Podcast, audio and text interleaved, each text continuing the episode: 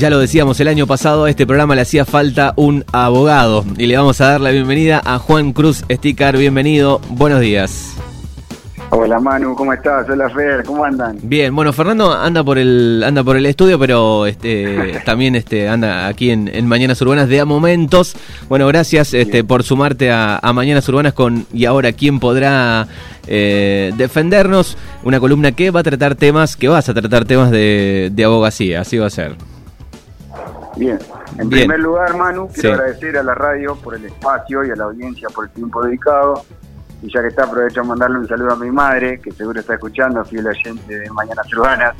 A mi padre y en especial a mi abuela, abuela Susana, te mando un beso grande, te quiero mucho. Bueno, me imagino, toda la familia ahí prendida esperando eh, el, debut en esta columna que va a estar todos los martes a las 11, después de las 11 de la mañana. Bueno, eh, recibido de abogado hace poquito, contanos un poco primero eh, en qué colegio estudiaste acá en, en Darregueira. Bien, bueno, mi, formación inicial la cursé en el Jardín 904. Recuerdo una anécdota de aquella época. Eh, en ese tiempo existía el colectivo Manu el Jardín 904. Y como yo vivía tan cerca del jardín, el cole no pasaba por casa. Y entonces me levantaba más temprano y lo esperaba a Néstor, Néstor Stork, que era el chofer del cole y nada, me subía con él, lo acompañaba para poder apreciar el viaje en cole que era tan lindo en esta época. Qué bien, así que no te olvidaste más de ese recuerdo. Vivías eh, a, nada, 20, 30 Claro, vivía muy pocos metros del jardín, incluso muchas veces iba solo, pero cuando veía que estaba sacando el cole, me apuraba y me subía con él y recorría, hacía todo el viaje con él en el cole, en el cole buscando el resto de los chicos. Bien, así que no te olvidaste más de, ese paso por el Jardín 904 y después primaria en la Escuela 7, ¿dónde?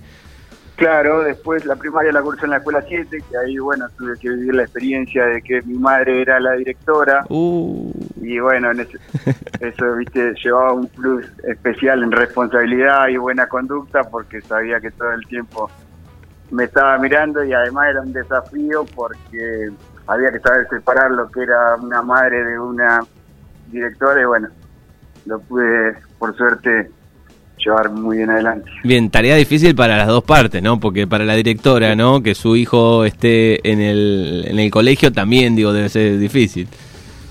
Sí, sí, obvio, obvio. Pero bueno, ella ya tenía experiencia, seguro. Para ella seguro fue un poquito más que para mí. Claro, bueno, y después... Y después, cuando terminé la primaria, eh, inicié mi estudio secundario en el Colegio San Antonio y bueno, lo terminé ahí. Justo de, pensaba eh, una anécdota de esa, de esa etapa y recuerdo que cuando llegué al Colegio San Antonio, eh, en octavo, que tenía apenas 13 años, en lengua teníamos a Patricia Isega, ¿viste? Sí. Y bueno, era muy era bastante exigente con el tema de responsabilidad y, yo me había olvidado de, llevar las fotocopias, una fotocopia en especial, y bueno, me iban a, poner una baja no, no, justo en ese momento de la historia se cortó la comunicación, vamos a retomar.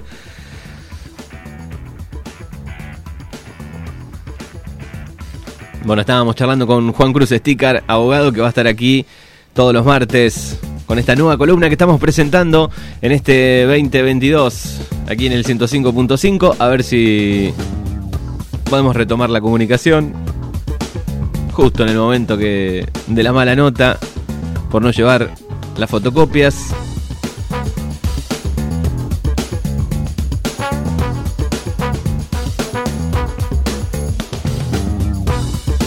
Bueno, creo que ahí lo tenemos. Juan, ¿me escuchás ahí? Sí. Se cortó. Sí. Bueno, justo se cortó en la parte que eh, te iban a poner una mala nota por la fotocopia. ¿Y qué pasó? Bien, no, y la, tuve la, la idea de, pedirle por favor a la hermana Alfonsa que, que me ayudara y me vaya a sacar la fotocopia y nada, me hizo el gran favor y zafé la mala nota. Así que tengo los mejores recuerdos del Colegio San Antonio. Bien.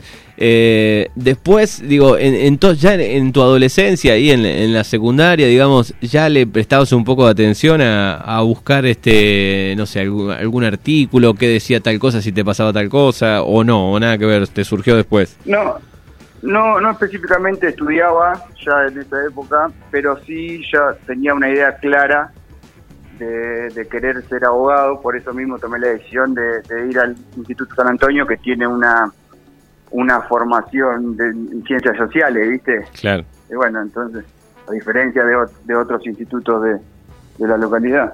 Bien, bueno, Cada uno tiene su orientación. Sí, son, eh, son unos cuantos años, ¿no? Eh, es cargadita la carrera de, de abogacía. Sí, sí, la verdad que sí. Bueno, después, una vez que terminé los estudios secundarios, ya vine a la universidad y es, es una etapa muy larga, pero muy linda. La verdad que la etapa de estudiantes creo que viví mis mejores años porque nada, se viven momentos muy especiales y bueno, hay que saber llevarlos adelante. Bien, y cuando llegaste, no sé, las primeras cursadas, digo, te, te, te, bajoneó un poco cuando ves tanto artículo, tanta cosa, o no? ¿Lo fuiste llevando bien? Sí, mirá, te voy a ser sincero, Manu, al principio, viste, uno trata de ayornarse con otras cosas antes que con, con los eh, conceptos mismos. Yo al principio cuando llegué a la universidad, las primeras clases eh, nos quedábamos afuera de los aulas, o sea, no había lugar para todo, y eso que eran aulas que había 200 personas. Claro. Entonces se hacía difícil prestar atención porque estabas en clases desde fuera del aula, entonces, no, al principio era era muy difícil, pero sí, después con el correr del tiempo uno se va familiarizando con los conceptos y nada, es muy linda la carrera, la verdad, estoy muy contento de, poder estar ejerciéndola. Bien, ¿y hay que tener memoria, mucha memoria?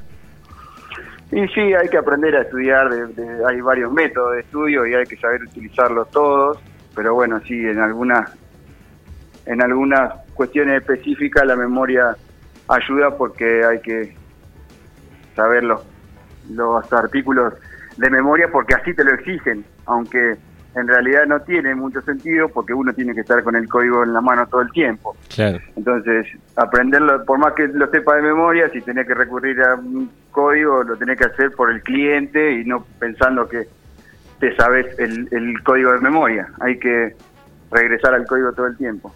Me imagino, me imagino. Bueno, estamos hablando con Juan Cruz Sticker, que va a estar con nosotros todos los martes aquí en, Mañanas Urbanas, donde, bueno, va a tratar diferentes temas que van a ayudar, ¿no es cierto?, a, la gente este, a aclarar algunas dudas, ¿no? Sí, sí, obvio. La idea de este espacio es compartir y acercar algunos conocimientos básicos del derecho que he ido adquiriendo en esta hermosa y larga carrera universitaria, que pueden ser de interés general y que considero importante tener una mínima idea sobre alguna temática en particular. También compartir alguna experiencia o anécdotas, tanto mía como de los oyentes, que están relacionadas con la temática para seguir aprendiendo juntos. Bien, perfecto. Y obvio, compartir un buen momento entre todos, que considero muy importante. Bien, eh, te, te, voy a hacer la pregunta del día que estábamos charlando con Fernando. Digo, tema hoy, este numerología, 22 del 2 del 2022. ¿Cómo te llevas con los números? Eh, bien, me llevo bastante bien. Soy le creo mucho a los números. Le crees. Bien, perfecto, perfecto. Bueno, y ya hay un tema para, para el día de hoy. ¿Preparaste un tema? Sí, sí, sí. En la columna de hoy vamos a hablar de juicio de reajuste de haberes. Suelen preguntarme a veces por mail o, por mensaje qué son los juicios de reajuste de haberes, qué es eso que ANSES paga a 30.000 o 40.000 personas al año.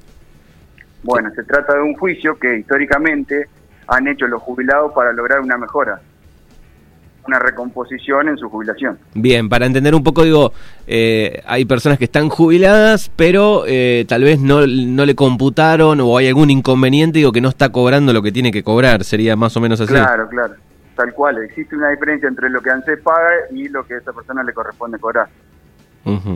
Bien, perfecto. Entonces, la persona, en este caso el jubilado, digamos, sabe que trabajó tantos años en un lado, en otro, digo, y cuando va a cobrar figura que, que, le falta, digamos, entonces ahí puede buscar puede buscar una abogado. sí. Disculpame, Manu. Esto puede tener varias causas, pero en un principio lo que yo recomiendo es que esa persona vaya a su abogado de confianza y le pida que analice su, su caso en particular, porque no a todas las personas le sucede. Claro. Esto, esto tiene que ver con varias causas. El primer punto tiene que ver con la una incorrecta liquidación en el haber inicial. Esto significa que la primera vez que cobraste tu jubilación, esa jubilación ya estaba por debajo de lo que te correspondía. Y esto sucede hace muchos años, pero se intensificó desde el año 2002 hasta el año 2018. Y vos te preguntarás, Manu, ¿dónde está el truco para que esa jubilación nazca confiscada? Bueno, en la actualización de los sueldos mal realizada.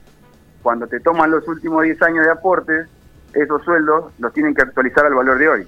Y la forma de actualizarlo es donde está el truco. Si un sueldo del año 2005, valor actual, para la justicia vale 100.000, para ANSES vale 80.000. Y eso baja el promedio. Claro. Bien, o sea, sobre todo teniendo, sobre todo digo, teniendo en cuenta la devaluación que hubo en, los últimos años, ¿no? No, e, eso es otra de las cuestiones ah.